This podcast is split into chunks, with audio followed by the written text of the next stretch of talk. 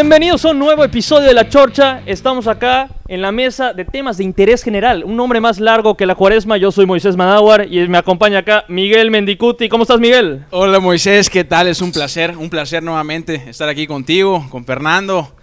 Un episodio más. Vamos No, no, a ver no. Cómo, Hoy- se, cómo se pone. Hoy más polémico que el anterior, ¿ah? Cuidado con este tema. Papa caliente. Hola, ¿qué tal, querido auditorio? Miguel, Moisés. Cancino, ¿cómo estás? ¿Muy bien? Muy bien, ya después de este primer episodio tan que fue tan, tan bien visto para la comunidad, espero que este episodio igual les guste. Nos Muchas gusta. gracias, por cierto, de antemano a, a todos los que nos escucharon. Estamos muy contentos con las primeras, las primeras reproducciones, estadísticas. Muchísimas gracias. Y con los comentarios, nos encantan sus opiniones. Y hoy, hoy estoy seguro, Miguel, que este episodio, comentarios. Va a haber comentarios. No, pero Va a haber a, polémica. sobrar, a sobrar, compadre. Va a haber No. carnita, va a haber carnita. Ustedes ya vieron el título, me imagino, del episodio. Este tema es polémico, Miguel. Hoy, hoy en día, tú vas a las redes sociales y ya no te puedes expresar libremente. Ahora, todo lo que se dice está sujeto a la crítica, a que la gente se ofende. Ya no puedes ni contar un chiste, ya no puedes criticar a nadie, no puedes ni hacer un comentario, Miguel. ¿Qué, qué está pasando con nuestra generación? Sí, sí, sí, definitivamente eh, estamos en una, en una nueva era, en una nueva era donde, como tú bien comentas antes, pues lo que tú pensabas, lo que tú decías se quedaba en tu círculo, no salía de ahí. Hoy en día, tú dices una palabra y puede llegar a Marte, compadre. O sea, Con Elon Musk va a llegar ahí. y va a llegar algún día. Es increíble. Entonces, entonces ya ahora, normalmente, ¿a qué voy? Siempre con la gente que platicabas antes, época de, no sé, nuestros papás o algo así, ¿Sí? tú te reunías con gente que, pues, por lo general, uno convive con la gente que piensa como uno. Como uno. Entonces, pues, nunca, pues, eras criticado o, o nadie te debatía porque, pues, bueno, convivías con gente Se que quedaba en el mismo círculo. Claro, pero- que pensaba como tú, ¿no? Hoy en día ya no. Hoy en día tú tuiteas, publicas, como quieras llamarle. Hoy dices blanco y alguien del otro lado del mundo dice negro, ¿no? Ah, es correcto. Entonces ya estás en un mundo, en un universo de ideas diferentes, porque cada cabeza es un mundo, multiplica por 7 billones. Bueno, es una locura, ¿no? Entonces entramos a, este, a, esta, a esta nueva a esta nueva era. Pero el problema, Miguel, pareciera que la gente ya no aguanta nada. Cancino, el problema es que ahora todos nos escuchamos en redes sociales, ya todos tienen una plataforma, todos tienen un micrófono, todos tienen, pueden tener un canal de televisión, todos tienen un lugar donde escribir. Todos pueden tener un podcast. Todos pueden tener un podcast, mira nosotros, cualquiera puede tener un Cualquier podcast. pelado, tres pesos. puede. Pero el problema es que todos pueden expresarse o que la gente no aguanta las expresiones de la gente. ¿Cuál es el problema? El problema es eh, lo segundo, la gente no aguanta el, el que alguien no comparta tu misma opinión, eh, la misma visión.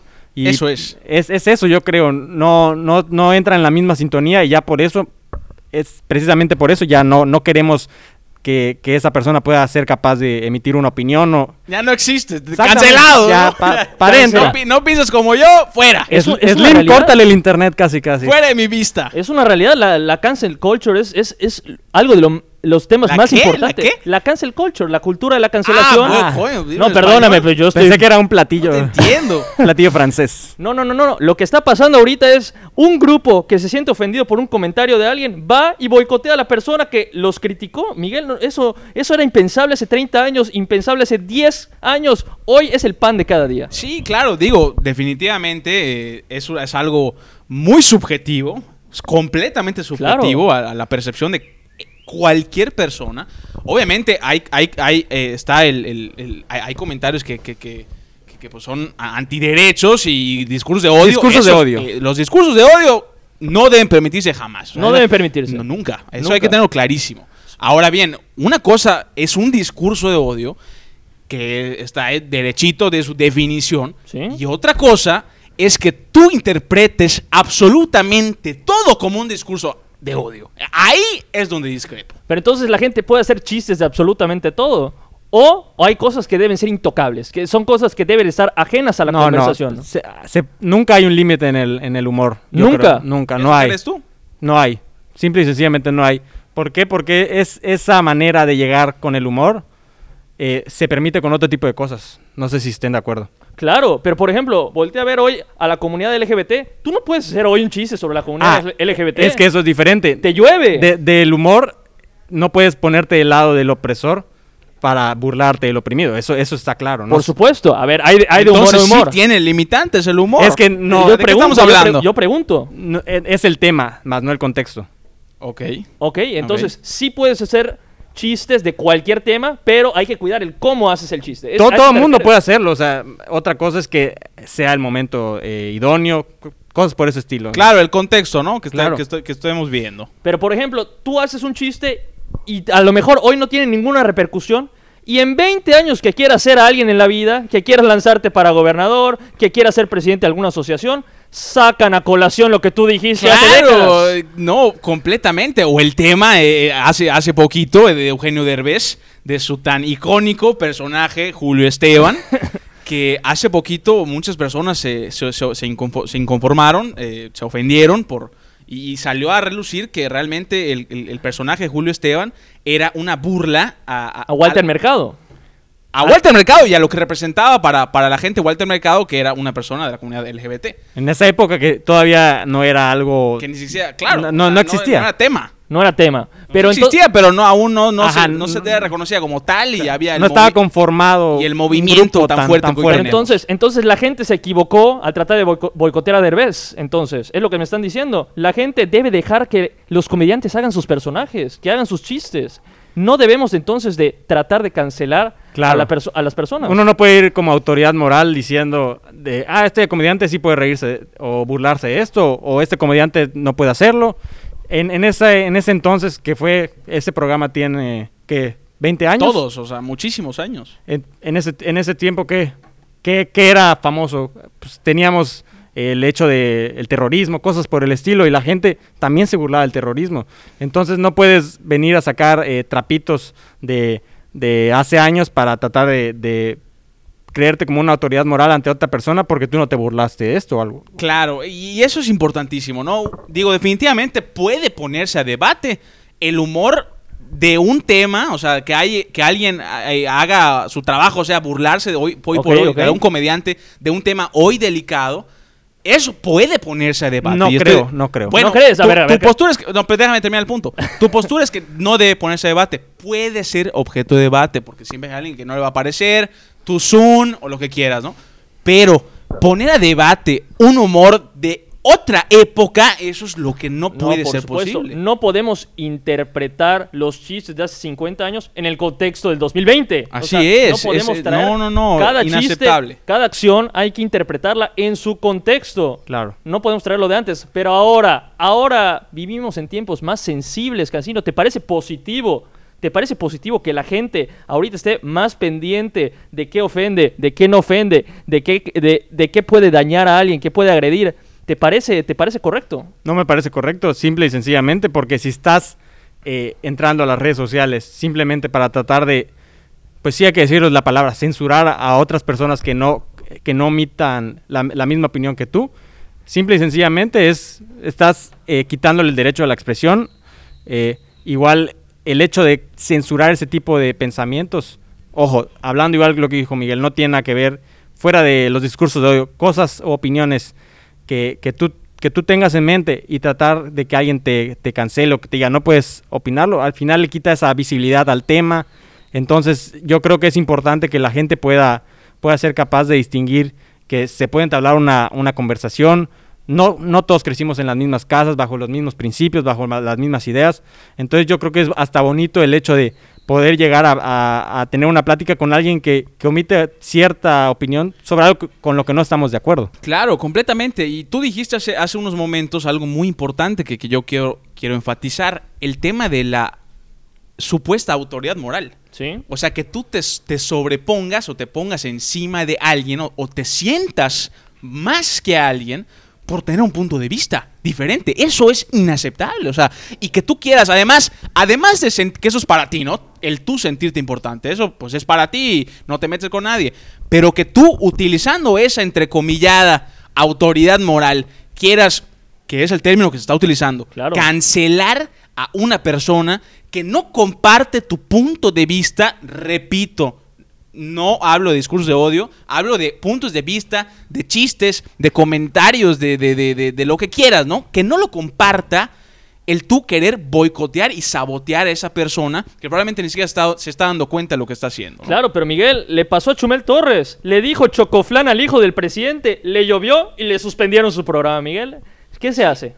es, es esto, es lo que estamos viviendo, es, es el impacto y esta nueva era de la, de, de- de- de la, de, la, de la sensibilidad. O sea, es, imagínate, ya no es algo de Twitter, ya no es algo de Facebook, es algo ya real. O sea, ya la, las, las grandes televisoras, las grandes compañías, ya, las grandes compañías, perdón, ya están cuidando muchísimo esto porque pa- para no ser mal vistos En, por en algún tu tipo de currículum hay muchas veces ya tienes que poner tu red social ya para que el- en caso de que te quieran contratar, entran a tu red social, ve, ven que has publicado, qué, qué pensamientos tienes sobre ciertas cosas. Claro. Y con base a eso ya te, te podrían contratar. Entonces, no sé si puede ser también eh, a debate ese tipo de cosas. Claro, ahorita la gente tiene que pensar dos veces lo que va a poner en redes sociales, lo que va a subir, lo que va a postear, porque hay que ser políticamente correctos. No vaya a ser que alguien que me interesa, que esté conmigo, que me vaya a contratar, lo vaya a ver y se me cayó todo. Se, des- se me puede desmoronar una carrera por algo que dije cuando yo tenía 22 años y estaba en la fiesta y tuiteé sin pensar. O sea, por ejemplo, ustedes piensan dos veces lo que van a poner en redes sociales en- por este tipo de cosas. O la verdad, ni lo piensan, viven el momento, ya está, lo que sigue. Honestamente. Yo, yo sencillamente no. O sea, hay veces que digo, pues, ¿por qué voy a publicar esta cosa? Eh, y pues me termina dando risa a mí. Entonces digo, ah, pues a lo mejor a alguien le puede dar risa. Y lo termino publicando. Claro, y le voy a alegrar el día a alguien, ¿no? Eh, digo, definitivamente yo estoy de acuerdo que la, e- las, la- las eras cambian, los, los momentos cambian, las épocas cambian, esa es la palabra. Y definitivamente uno sí tiene que ir modificando su vocabulario, ¿eh? O sea, ojo, hay, hay- es que hay una delgadísima línea. Hay una delgadísima línea entre no poder expresar lo que piensas y, y agredir implícitamente o sin querer a otras personas, que son los mini, no sé cómo llamarle, los minis discursos de odio con, lo que, con los que tal vez podríamos expresarnos. día a día, Implícitos, ¿no? por así decirlo. Implícitos, claro. Entonces, eso sí hay que cuidar, digo, con el tema, el tema de, de- de- por ejemplo, de Estados Unidos, del racismo, eh, que era sumamente común y normal en el país. De Sí. negro, de, negro no bajabas a, a- a- a una persona afroamericana y eso hoy, hoy en día es está re mal. Eso no se puede hacer porque, vamos, er- fue un grupo mu- vulnerable hasta la fecha, lo fue en su momento mucho más, con el tema de la esclavitud, etcétera, ¿no? Entonces, sí hay que ir evolucionando el vocabulario, definitivamente, la manera de tratar de referirnos a las personas, lo que nos expresamos, que hay que tener cuidado y hay, por- y hay que tener respeto más que nada. Pero Eso- ya vas a empezar a utilizar el todes, el nosotres, no, ¿qué no, te no, parece? No, no me refiero a eso, no me refiero a eso. Yo me refiero a, a- a tenerle respeto. Siempre hay que tener respeto, ¿no? Pero es algo muy diferente a que tú no puedas expresar tu opinión lo- o lo que piensas de algo y que quieran venir a, aplastarte. Es otra cosa. Te voy a poner en la silla caliente, Cancino. El lenguaje inclusivo. ¿Te gusta, no te gusta? ¿Qué te parece? Eh, Buena bala, No, compadre. bueno, a ver, Cancino, por Dios. no, pues precisa- yo sigo eh, bajo la misma línea de la RAE, que es mi, la, la máxima autoridad en mi, en mi lengua. Entonces, bajo el lo el que ellos, masculino inclusivo te gusta. bajo lo que ellos digan, yo me voy a dictar. Ah, la RAE dicta lo que todos. Miguel, la silla caliente. Lenguaje inclusivo, ¿qué te parece? No, la verdad es que cada quien puede hablar como quiera, a mí no me interesa. Yo utilizo el lenguaje que aprendí y que me enseñaron. O sea, yo no, no pienso, o por ejemplo, por mínimo, hoy en día no pienso empezar a utilizar el todes y la X y así. No lo sé mañana, pero hoy a mí no me parece, no lo veo necesario. y- Hasta el pero cada quien- autocorrector- Cada ah. quien, puede hablar como quiera, vaya. O sea, si- Claro, ese es el tema. Tú lo puedes utilizar. La gente lo puede utilizar. El problema es cuando los demás te obligan a utilizarlo. Ah, no, ahí estamos mal. Ahí estamos mal. Y, mal, y sin, estamos mal. y sin tra- tratar de, de obligarlo, o sea, la postura es, me estás obligando por esto, más no me estás explicando, no estás haciendo que, que ponerme las razones. Entonces, el querer imponer algo, eso está muy, muy mal para mí, Sí, a- así a mi es. punto de vista. Claro. Y también la gente no solo critica lo que no le gusta escuchar, lo que no le gusta ver, sino también ahorita la gente pide más diversidad. Quieren ver en, en los espectaculares a gente con todo tipo de cuerpos, quieren ver a un James Bond negro, quieren más diversidad que se adecue a las nuevas ideas del mundo, a lo, a lo que es hoy la sociedad. Miguel, ¿qué te parece es- este tipo de peticiones de la gente? Pues claro, digo, definitivamente, definitivamente es algo que, que tenemos que ir evolucionando en todo y definitivamente hay, hay parámetros y hay perfiles que se han utilizado por décadas por empresas y lo que quieran. ¿no? Estereotipos, diría yo. Estereotipos, correcto. Eh, y está bien, está cada vez tenemos que repre- sentirnos representados y, y qué bueno que hoy en día la- las compañías estén tomando en cuenta ya, que ya nos estén tomando en cuenta a todos, ¿no? Por supuesto. Y ahora hay, hay que también pensar, porque mucha gente criticaba desde hace muchísimo tiempo los estándares de belleza que se ponen en los espectaculares, que son inalcanzables para las personas después de la producción de maquillaje, después del Photoshop, después de todo. ¿Te parece que ahora la gente debería estar apareciendo en todos lados como de verdad es? ¿O debemos de seguir con la misma tónica de antes, Cancino? Pues es que al final de cuentas es algo inalcanzable. Entonces, si lo pones de esa manera, pues la persona que lo esté viendo a lo mejor va a decir, ah, sí, ya, ya somos más conscientes de que ese tipo de cuerpos son casi, casi genéticamente privilegiados. Sí se puede llegar a tener eh, cuerpos eh, de buen ver o... Socialmente De todos- socia- aceptados. social- socialmente coño, aceptados, ¿no? pena. Pero bueno, también está el extremo opuesto, Miguel, que es mucha gente está romantizando la obesidad, por ejemplo. ¿Qué te parece ese tema? No, no, no, bueno, ya qué bueno que tocas este tema, porque a mí, a mí me prende, ¿ah? a mí me prende. prende, este tema. Para que no me conoce, yo, yo soy una persona con muchísimo sobrepeso, ¿ok? Para que ¿Qué te ríes? ¿Qué se ríe? Yo soy una persona con vasto sobrepeso, entonces yo puedo hablar desde el otro lado de la... De la Ah, bueno. Desde el otro lado de la cara de la moneda. Bueno, cuéntanos qué te parece este tema, Miguel. Me parece, bueno, vamos, vamos a remontarnos como antecedente a lo que estábamos platicando eh, del tema de, pues bueno, estos cuerpos inalcanzables, la, la, la, la, la mentalidad que, o la frustración que puede tener una, una determinada persona por no verse como el del comercial o como el del anuncio, etcétera, ¿no? Sí. Eso es una cosa, me parece excelente que, la, que las compañías ya empiecen a poner cuerpos más reales, vamos, no, no, no esas cosas editadas. de- Inalcanzables, ¿no? Inalcanzables de marcianos. Eso es un tema. Excelente. Me parece, comulgo, etc.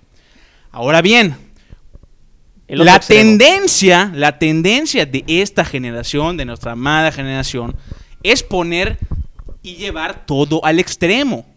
He visto últimamente tendencias en redes sociales que si la gordofobia, que si esto, que si yo amo mi cuerpo y no puedes venir a decirme, adelante, nadie, nadie tiene por qué ir y decirte cosas ni, ni estarse metido en tu vida, ¿no? Ahora sí, yo voy a hablar del tema. No podemos romantizar la obesidad. Eso está mm, fuera de- del tema, es una enfermedad, trae N cantidad de problemas y daños a la salud y otras enfermedades que se complican. Bueno, la obesidad es algo terrible. Es algo terrible que no podemos estar inculcando ahora a las nuevas generaciones. Que no, que estar gordo está toda madre y que te va. O sea, brother, yo te lo digo. O sea, yo sé que quiero una vida plena, feliz, saludable, vivir un chingo de años. Eso quiero yo. Yo sé y por eso batallo. El que me conoce toda mi vida he batallado con el peso, el ejercicio, dieta, así he vivido, ¿no? ¿Por qué? Porque quiero ser feliz, porque quiero vivir muchos años. No porque como que me van a ver y no sé qué. Eso pasa a un segundo plano. Influye, por supuesto, como diría mi camarada el Socotroco. Nadie lo hace por, nadie, nadie lo hace por cómo te ves Claro. Por, perdón, por la salud, sino por cómo te ves. Pero bueno, también influye muchísimo, que es una realidad, que llega la diabetes, llega la hipertensión y la obesidad, bueno, te acabas y, y- falleces muy joven. Entonces, definitivamente eso es algo que tenemos que tener muy en claro, que la obesidad no está bien, que la obesidad hay que erradicarla. ¿Por qué? Porque eso es lo que hay que inculcar. Hay que inculcar la cultura de la salud. No de tener cuadritos, de la salud. No de las supercurvas, de la salud y la buena alimentación, porque hay que impulsarnos como humanidad. Ya vieron que les dije que me apasionaba el tema. No, no, no, va adelante, Miguel. Adelante. El micrófono es tuyo. Barba de Regil está Ah, orgullosa de ti. Hay que, hay que impulsar la salud y siempre estar, obviamente, conscientes de qué queremos, que es vivir muchísimos años, ¿no? Y cada quien puede hacer su cuerpo lo que quiera. Si tú quieres ser obeso y... y- y- Pero hay el y opuesto, Miguel. Y arriesgarte a lo que, a, a lo que eso conlleva, Claro. adelante, hazlo, ¿no? Pero no, no estarlo inculcando en, en las generaciones que vienen, porque yo creo que como humanidad hay que buscar lo mejor para el ser humano, que, que, que, que, que es vivir plena y felizmente los años que más se pueda. Ahora, yo déjame ser abogado del diablo. La gente, la gente va a decir, hay que poner todos los tipos de cuerpos en los espectaculares, en los anuncios, en la televisión, para que la gente aprenda a aceptarse uno mismo y no se la pase con temas de ansiedad, con temas de depresión. No es parte de ayudar a la gente de decir, ¿sabes qué? Estoy bien como estoy, no tengo por qué avergonzarme de mi cuerpo y por eso se tienen que ver representados en todos lados. ¿No es parte de? Es parte de, pero no hay que llevarlo al extremo. Yo lo dije hace unos momentos. Adelante, está muy bien. Hay que representarnos todos. Saber que, que no tenemos que estar como, las, como, en las, como en la tele, como en las series, etcétera, como las modelos. No, eso no. Hay que aceptarnos a no- a nosotros mismos y ver la realidad. Sin embargo, no podemos llevarlo al extremo de abrazar y, y- y apapachar la obesidad. No, maestro. O sea, eso, eso no. O sea, no, no podemos permitirnos ya llegar a, a- a- a esos temas que, que- que acarrean nada más que la muerte. O sea, Sí, e- sí. es como, no sé, puchi, cómo ha evolucionado el tema, que ahora el tema del tabaquismo y cómo antes en todos lugares se podía fumar y hemos ido poquito a poquito erradicando eso. Las cajetillas te vienen un pulmón achicharrado, Un o sea, una bebé. rata, o sea, eso está bien, porque hay que impulsarnos a tener una buena salud. Lo mismo con, la, con, la, con, la, con el tema de la obesidad, no podemos romantizarla. Perfecto. Cancino, ahora con el tema de la, de la diversidad, ¿te parece, eh, como dijo Miguel, que deberíamos igual, eh, no sé si poner todos los tipos de cuerpos o no poner todos los tipos de cuerpos en, espectaculares, romantizarlo? ¿Te, te parece ese tema o, o qué opinas? A mí en lo particular no, no me enaltece el hecho de ver a alguien eh, parecido a mí en un espectacular, ni tampoco el hecho de ver a alguien que no se parece a mí. No, pero a- a- eso mucha gente dice. La gente se quiere ver representado en los superhéroes. Quieren que haya un, un superhéroe mexicano, quieren que haya un superhéroe afroamericano, quieren que, no sé, quieren un Batman negro, un James Bond negro. ¿No te parece que eso ayuda a que la gente diga, yo también puedo llegar a ser grande, un niño, lo que sea? Mucha gente lo dice, ¿no te parece que eso es positivo? Bueno, eso igual tiene que ver ya con la percepción de cada uno, la, la educación que tuvo, el hecho de, de cómo se aceptaron a sí mismos. No, no vas a llegar a los 20 años eh, no sabiendo qué, qué es tu cuerpo, quién eres, eh, cómo te has formado. Y el hecho que alguien llega y te diga, "Ah, mira, ya, ya hay alguien aquí que se parece a ti. Y a partir de eso ya vas a, va a ser un 180 en tu vida. No, no, puede, no puedes esperar eso. Yo creo que tiene que ver más ya con la educación de la persona, en cómo fue formado.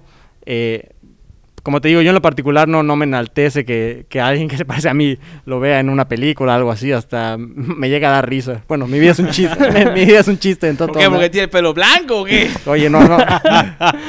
Ahora, también... Cancino tiene el pelo blanco. Cancino que no tiene lo pelo blanco, no, no lo están viendo.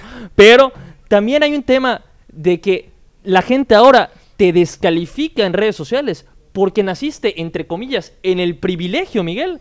Tú cállate porque tú naciste con todas las comodidades, tú cállate porque tuviste dinero, tú cállate porque nunca tuviste carencias.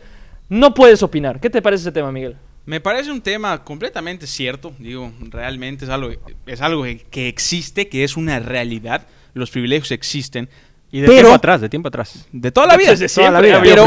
Claro. caemos en lo mismo. Cada quien ve al privilegio desde su punto de vista. Es algo subjetivo. Hace poquito vi un hilo de unas dimes y diretes en Twitter de una persona que, que- que descalificaba a otra por sus privilegios y él le decía, oye, ¿de qué privilegios me hablas si yo vengo de este pueblito, yo me ganaba, me ganaba el pan, yo me pagué mi universidad, etcétera, etcétera? ¿Qué privilegio me estás hablando? Yo me he ganado lo que tengo. Y le contesta a la otra persona, no, pero es que ir a la universidad ya es un privilegio. Entonces, a eso voy, ¿no? Nunca es suficiente. Nunca es suficiente, nunca es suficiente. Y siempre alguien, evidentemente, va a tener más privilegios que tú o menos. Es una realidad. Pero, Cancino, ¿por eso ya no vas a poder participar en la conversación?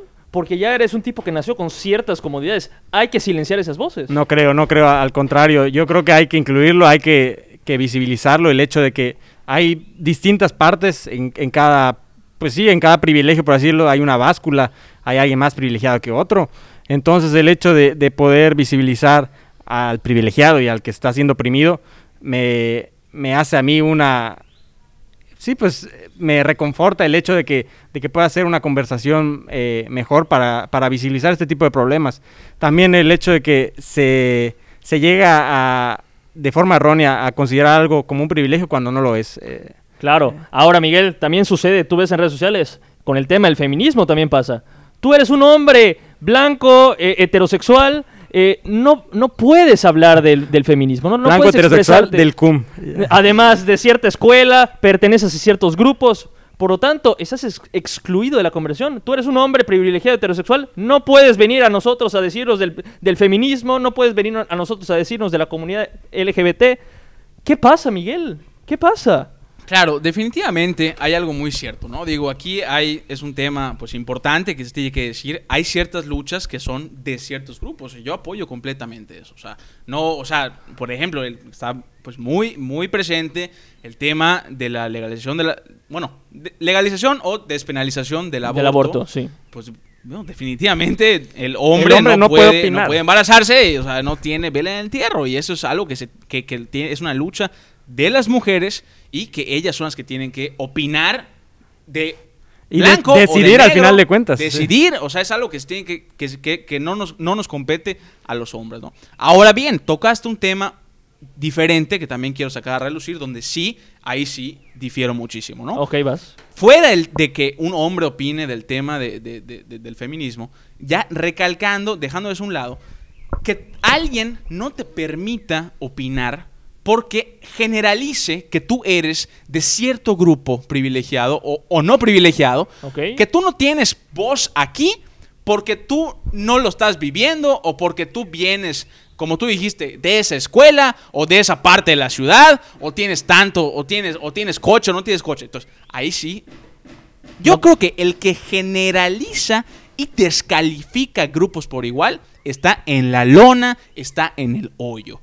No, uno no puede generalizar y descalificar por completo a un grupo por las ideas o comentarios o actitudes de unos cuantos de ese grupo. Entonces, ahí sí ya caemos en la, en la, en la, en la contradicción Claro. y en la hipocresía. Porque ellos que se sienten atacados porque los, los ponen en el estereotipo, los Así excluyen, ponen en el estereotipo a los del otro lado y excluyen a los del otro lado Así también. es. Hay que, hay que predicar con el ejemplo. Hay que predicar con el ejemplo. ¿Qué opinas, Cancino? Llega a haber cierto prejuicio, yo creo, en, en algunos casos de, ah, no, ya vienes de acá, ya ni siquiera, ni siquiera, haz más, dame un follow, ya no me sigas, casi casi. Claro, y lo triste, te voy a decir qué es lo triste, que esto viene de la mano con, con, con, con un tema muy delicado, muy presente, que no hemos podido definitivamente y no veo para cuándo se va pues a, a- a radicar o a, o a trabajar, cuando menos en, en- en el país, que es el clasismo y los resentimientos entre clases sociales. Y te estoy hablando de abajo para arriba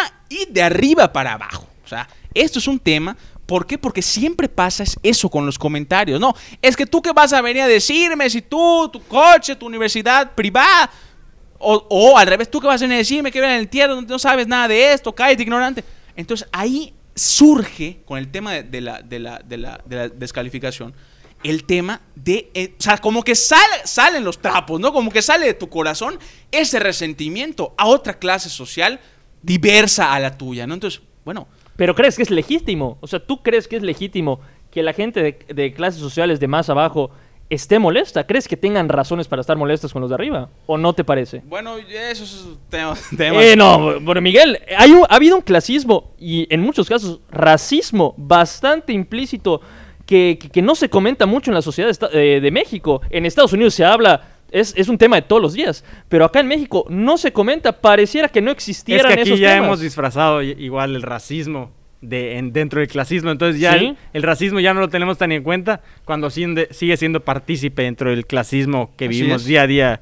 Hoy en, en México vemos eh, las esferas altas de, de la política, del poder, Hoy, fifís y chairos, fifís, Claro. al- aludiendo a que eres un, un tipo con privilegios, adinerado, etcétera. Hoy más que nunca está explotando el tema de la división de clases sociales, ¿no te Claro, parece? y, y- Claro, y igual, definitivamente. y por eh, todo este, eh, yo creo que la crisis económica va a aumentar y esa brecha, esa cantidad, ya la sociedad media ya no existe, ya no existe esa... esa Sí, la clase media, ¿no? Esa franja que existía antes ya, ya va a ser más... Va a ser más grande la diferencia la- entre la ricos diferencia y pobres. entre ¿A ricos eso y te pobres, refieres, no? Exacto. Entonces, igual ya el hecho de que la- las esferas altas del poder se sientan, eh, por así decirlo, eh, pues sí, en algún momento se sienten ofendidos por ciertas cosas que llegan a ser eh, las clases bajas. Entonces ahí ya, ya no entra, le llaman algunos el, el clasismo, el racismo inverso, por así decirlo. Sí. Yo creo que no, no entra en ese tipo de cosas, porque yo creo que hasta con justa razón se, se pueden burlar de, de ti.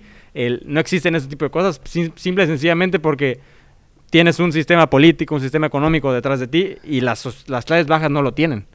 Claro. Ahora, Miguel, no, no, no sé si, si ese resentimiento, como te pregunté antes, puede estar justificado. Por ejemplo, te voy a hacer una pregunta más personal, si me permites hacerlo. Sí, sí, sí. Tú estudiaste en una escuela privada toda tu vida hasta la preparatoria. Después pasaste a la universidad de educación pública y con gente que no conocías, con gente de, eh, de clases sociales diferentes a la tuya, ¿cómo te trataron? ¿Te trataban, te trataban diferente? ¿Te, te trataban como que con, con, cierta, no sé, resentimiento o algo así? No. O, o, cómo fue el trato? No, nunca jamás. Digo, realmente ahí entra muchísimo el, el, el, tu personalidad, ¿no? Ok. Y, y cómo ellos, eh, o sea, cómo este grupo que en teoría que para mí es una estupidez, pero que en teoría no es como tú, porque estudió eh, X persona. Como si fuera un marciano, casi, casi. X persona que, estudió en escuelas, tuvo una educación pública y alguien de educación. Como si fueran dos mundos, ¿no? Que para mí no lo son en lo absoluto. Y yo por eso decido ingresar a, una, una, universidad pública, por, por lo mismo, por, porque no me parecía este, estos abismos, ¿no? Entonces, definitivamente ahí entra muchísimo y ahí es donde te das cuenta que esos resentimientos no deberían existir. Todos somos personas, todos somos mexicanos, todos somos yucatecos, de donde seas, ¿no? O sea, claro. todos estamos en la misma canasta. Y, y, hoy, de mis mejores amigos, grandes mejores amigos, no estuvieron conmigo en la prepa, ni en la secundaria, ni en la primaria. Los conocí en mi universidad. Son gente que, si yo no hubiese ingresado a esa universidad, no tendría esa magnífica y maravillosa amistad que hoy tengo con ellos, ¿no? Entonces, esos, esos, esos resentimientos que tú llamas, definitivamente existen, son una realidad, pero tenemos que trabajar todos los días, y te estoy hablando de tú, ciudadano de a pie, y el gobierno y las autoridades en ir erradicando esas barreras, en ir proporcionando mismas oportunidades para todos, que la calidad de la educación pública sea, la, misma. calidad que la privada, y así vamos a erradicar estos problemas. Claro. Definitivamente existen, como tú me preguntaste, me dijiste al Chile, ¿Es legítimo? Sí es legítimo, si quieres llamarlo así, porque, porque existe, porque hoy por hoy así es. Existen los abismos sociales, existen las barreras, existen los prejuicios. Sin embargo, no significa que no podamos trabajarlo, que no se está trabajando, pero tendríamos que empezar a trabajarlo. Y tampoco el hecho de, sentirnos eh, culpables de haber nacido con, con, ciertas comodidades, privilegios. Pero el hecho de, haber nacido así nos, nos obliga, yo creo, a, tratar de luchar por, por aquellos que no los tienen. Entonces, eh, el hecho de que podamos ir a una escuela privada, sí, pero tratar entonces de que la gente que no tiene acceso a una escuela privada, eh, en, su caso sería una escuela pública, tenga la misma calidad de educación que nosotros tenemos.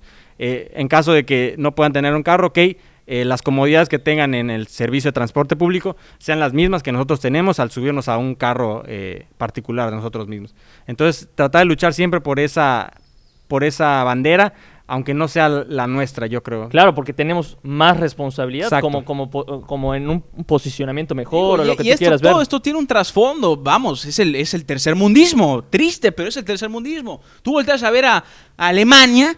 No hay este problema. No hay, ¿por qué? Porque las mejores universidades son públicas. Claro. Son para todos. Hay muchísimas. O sea, aquí el problema de México es que sí, definitivamente tenemos muy buenas universidades públicas, pero no hay abasto, ¿no? o sea, no hay para todos. No hay para todos, es el problema. Entonces, ah, tenemos que empezar a rascar esas, esas peculiaridades que, eso sí, hemos romantizado, hemos normalizado que la, que, la, que, la, que la educación sea para algunos y no para todos. Esas son las cosas que hay que defender. Creen que es un privilegio cuando es un derecho. Es un derecho, la educación es un derecho. Entonces, no debería ser un privilegio. Entonces, tenemos que caminar poco a poco ver a lo grande, ver a los países desarrollados, ver a los países como Alemania y decir, ¿por qué mi educación no puede ser así? ¿Por qué si quiero, o sea, entrar a la privada, a la, a la, universidad pública, es como sacarse la lotería, ¿no? Y la privada no puedo pagarla, entonces me chingué. O sea, no, no debe ser así y eso es lo que no podemos romantizar eso es lo que no podemos normalizar y eso sí es una lucha que se tiene que comenzar. Pero ya, Miguel, ya la mayoría de la gente se está sumando a la ola de romantización de este tipo de temas. Existe mucho borreguismo en las redes sociales.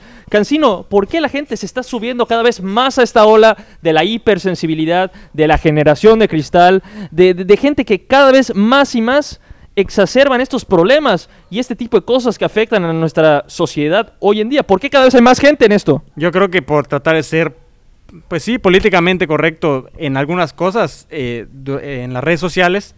En, entonces, al tratar de ser políticamente correctos, eh, renuncian a sus propios ideologías, sus propios principios y no son capaces de emitir una, una opinión eh, suya personal. personalmente. Entonces, para ellos es más fácil, ah, pues me voy a colgar de eso. Secundar, sumarse a otro, ¿no? Sin siquiera, sin siquiera ponerse a analizar, no es, no es lo que comparto en mi día a día, no es, no es lo que yo pienso siempre. Entonces, en algún momento llega a haber ese, sí ese borreísmo, porque lo hay, es claro. Hay gente que se suma a las luchas sin ponerse a pensar en el trasfondo, en su, en su vida cotidiana. Y al final de cuentas yo creo que termina afectando en algunos casos esos ciertos movimientos. No Claro, sé. ahora Miguel, un, un último comentario sobre qué, qué demonios está pasando en el mundo. Sí, digo, definitivamente, Fernando, dijiste una palabra clave, el criterio. Eso es lo que está faltando en nuestra generación. Te voy a decir una cosa, y es una percepción personal. No, ojo, adelante, personal. Adelante. La chorcha se reserva. Se reserva cualquier contenido. Es personal. Yo estoy viendo que todo lo que antes era bien visto o normal, ¡pum! Lo volteamos. Ahora está mal. Ok. Y hay que atacarlo. Entonces, ojo.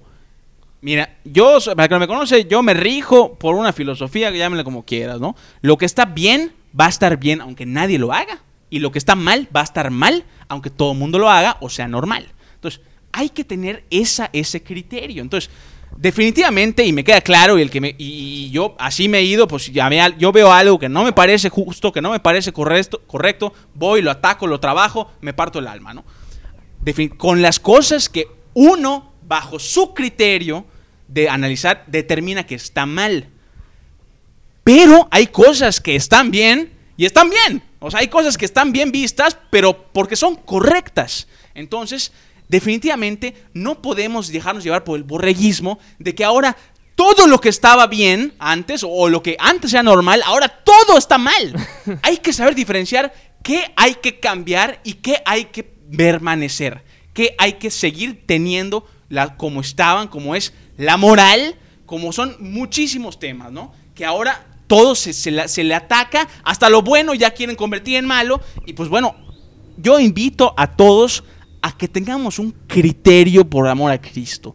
Hay que tener un criterio. Ya metiste la religión, metiste la Miguel, por Perdón, Dios. por amor de Dios, por lo que quieras, o sea, es una expresión. O- otro tema, la Y- religión. y se permite tener expresiones. Adelante, yo adelante, defiendo eso. adelante con las ideologías expresiones. y creencias. Pero bueno, hay que tener un criterio, de verdad, hay que tener un criterio. Tienes que ir por la vida tú analizando tus situaciones, tus obstáculos, tu alrededor, cuestionándote todo, pero hay que cuestionárselo no porque un X agarre y diga, no, es que eso está re mal y hay que cambiarlo y, y fuchi. No, o sea, no, no, no No va por allá. no va por allá. O sea, no podemos, no porque las, los, los tiempos estén cambiando, todo tiene que cambiar. Perfecto, y con esa, con esa nota filosófica vamos a terminar el programa. Cancino, ¿cómo, cómo esperan la reacción a este episodio? Va a haber, va a haber comentarios, va a haber polémica, ¿no? Yo creo que sí, eh, les- espero les guste. Eh, déjenos sus comentarios, qué opinan, queremos saber si quisieran seguir escuchando este tipo de, de, este, de este tema más bien, Sí. que le diéramos una continuación. Y, y si alguien no está de acuerdo con lo que dijimos, por favor que nos los haga saber. El micrófono es totalmente de ustedes, el foro es suyo. Nos encanta tener este tipo de Hay discusiones. una silla extra a tres metros. Por supuesto, a, a nosotros nos encantan las opiniones diferentes, inclusive las opiniones contrarias, enriquece nuestro pensamiento, nuestro conocimiento y Queremos tener una segunda parte. claro, y es y yo creo que es de, de interés general que haya más de estos temas, que nos comenten, que nos sigan en redes sociales, por favor. En Spotify, denos ahí en el, en el botoncito de seguir, por favor. En Instagram estamos como La Chorcha Podcast. También síganos para saber cuándo subimos episodios nuevos y etcétera, ¿no? Perfecto, y con esto cerramos la mesa de temas de interés general y entonces nos vemos la próxima semana. Nos Mu- vemos, Moisés. Arriba Cancino. Derchi, arriba Muchas gracias, muchas gracias.